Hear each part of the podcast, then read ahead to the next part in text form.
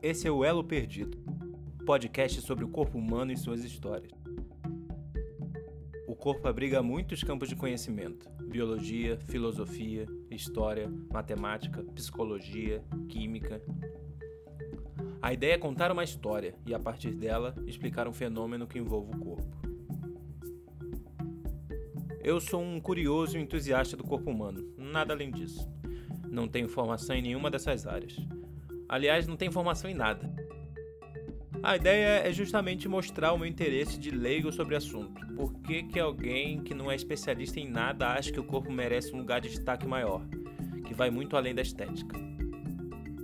Eu acho que eu tenho um ponto de vista e a partir dessa primeira publicação eu vou tentar compartilhar esse ponto de vista com vocês.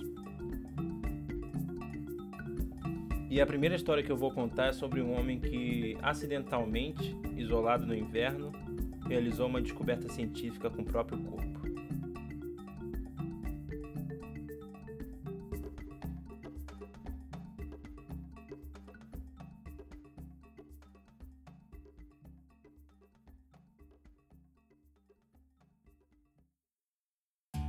No ano de 1995, Olaya Hoff, holandesa e mãe de quatro filhos, tirou a própria vida na casa onde vivia.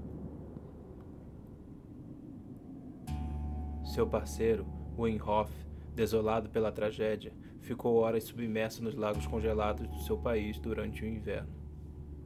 Foram longas e longas horas, resistindo ao frio, sozinho, em profunda meditação conciliando o sofrimento existencial com outro desafio muito mais primitivo.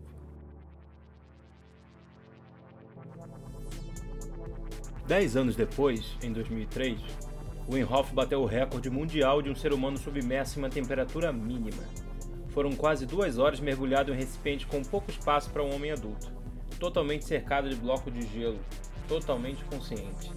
O feito acabou gerando o apelido que o tornou popular no mundo inteiro, surgia ali o fenômeno conhecido como Homem de Gelo ou Iceman. O discurso cativante complementava cada uma das suas exibições. O Inhofe começou a criar um grupo de seguidores mínimo para exercer a sua liderança carismática, que era muito mais baseado em comparações alegóricas semelhantes a de um guru religioso que de fato objetivos. Mas havia alguma coisa ali, né? E se cientista gosta de pesquisar tudo quanto é coisa, por que não dar uma olhada nesse cara? que eles encontraram né, tudo que o Inhofe queria para tornar o seu hábito excêntrico a nova tendência entre os aficionados de saúde. Porque tinha uma coisa muito especial acontecendo no corpo dele. É, de alguma maneira, a tolerância ao frio era causa ou a consequência de alguma peculiaridade ali própria do sistema imunológico do holandês.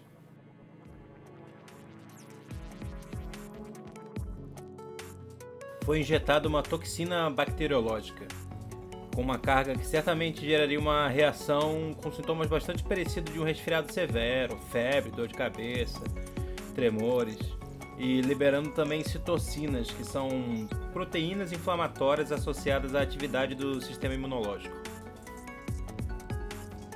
Enquanto os grupos de pacientes usados como cobaia sentiam os sintomas esperados com a injeção da toxina, o corpo do Inhofe parecia não dar muita atenção ao invasor não convidado a liberação da citocina inflamatória foi menos que a metade dos pacientes não treinados.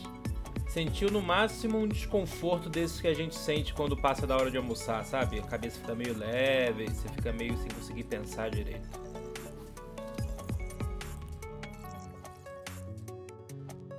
Então tinha algo de curioso ali. Seria o Winhoff um super-humano, abençoado por uma genética que permite ser a única pessoa capaz de mergulhar no máximo congelado? Ou a própria prática moldou a resistência ao frio e talvez ajudou também nessa robustez do sistema imunológico?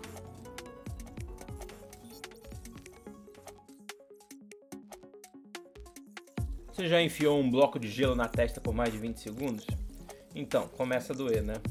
A dor é um aviso de perigo desses receptores termogênicos, porque o corpo precisa de calor para manter suas funções básicas, então frio demais sempre vai incomodar.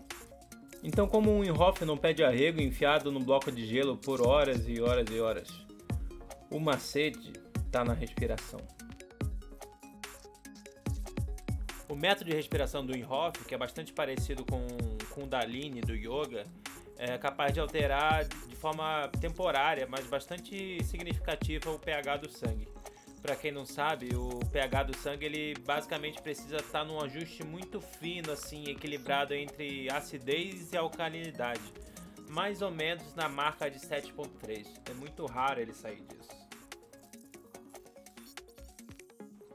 Esse método de respiração do Wim Hof garante muito mais oxigênio no sangue por conta da inalação intensa, né?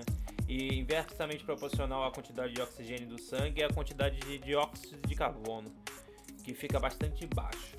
É, com o corpo irrigado de oxigênio, as células que normalmente não utilizam oxigênio começam a liberar muito ácido lático. Esse é um fenômeno natural do corpo, né? E por conta desse excesso de ácido lático, o pH do sangue também se altera de uma maneira bastante significativa.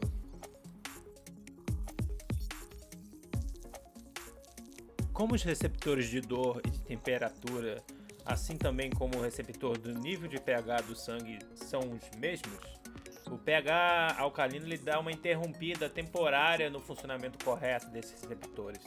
Então o macete está explicado. Você se torna muito mais resistente ao frio por conta desse tilt que você dá nos receptores. Tá, mas o que a gente ganha com isso além de ter essa super resistência ao frio? Existe algum benefício real para a saúde em, em fazer essa respiração maluca e tomar esse frio extremo ou é só para tirar onda com os amigos? Vamos começar pelo cérebro.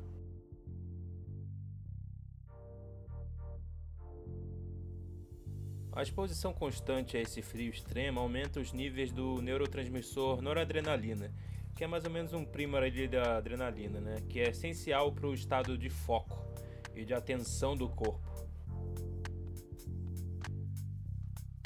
Esse alto nível de noradrenalina, causada pelo frio extremo, também libera uma proteína chamada interleukin 10, que é uma citocina anti-inflamatória. É, ao contrário da citocina que eu citei mais cedo, que são, são inflamatórias, essa é uma citocina anti-inflamatória.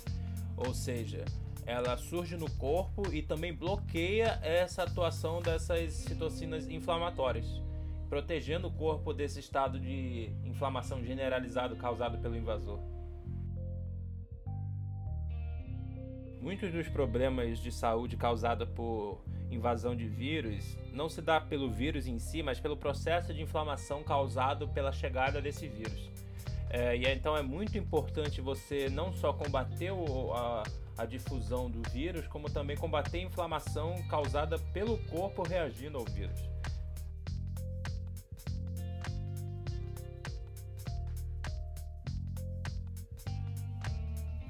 Agora, voltando ao experimento.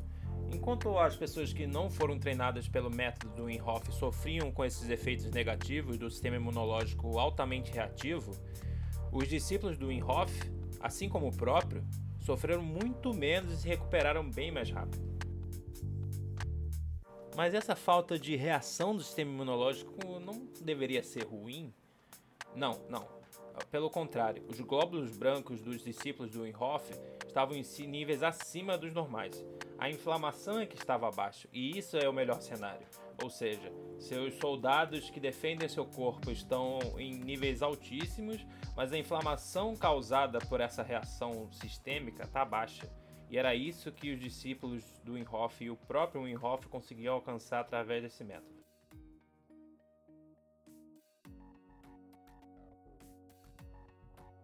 Se já não bastasse essa baita vantagem em todas as outras que eu falei antes, ainda existem outros benefícios associados a aguentar esses frios extremos.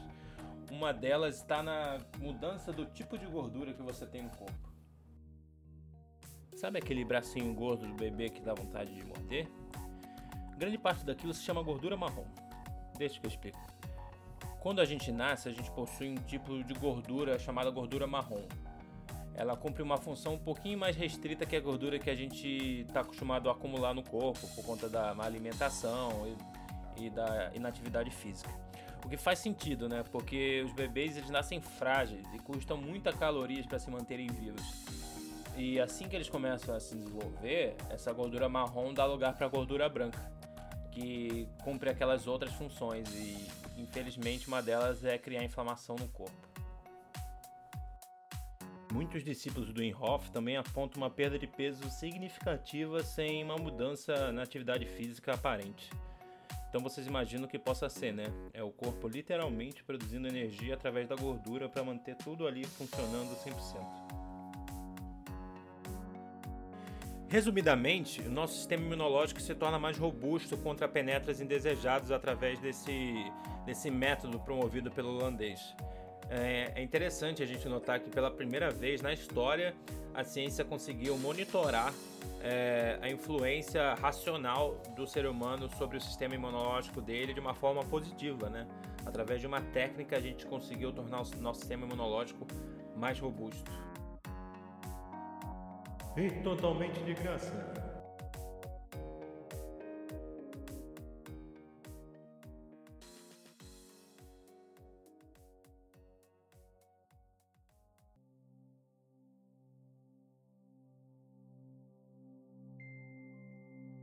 Um holandês absorveu conhecimento oriental sobre o poder da respiração, levando esse ensinamento para o frio extremo da sua terra natal provando para a ciência que a mente pode sim controlar o corpo com uma precisão sem precedentes, sem remédios, sem drogas, sem milagres, só respirando fundo.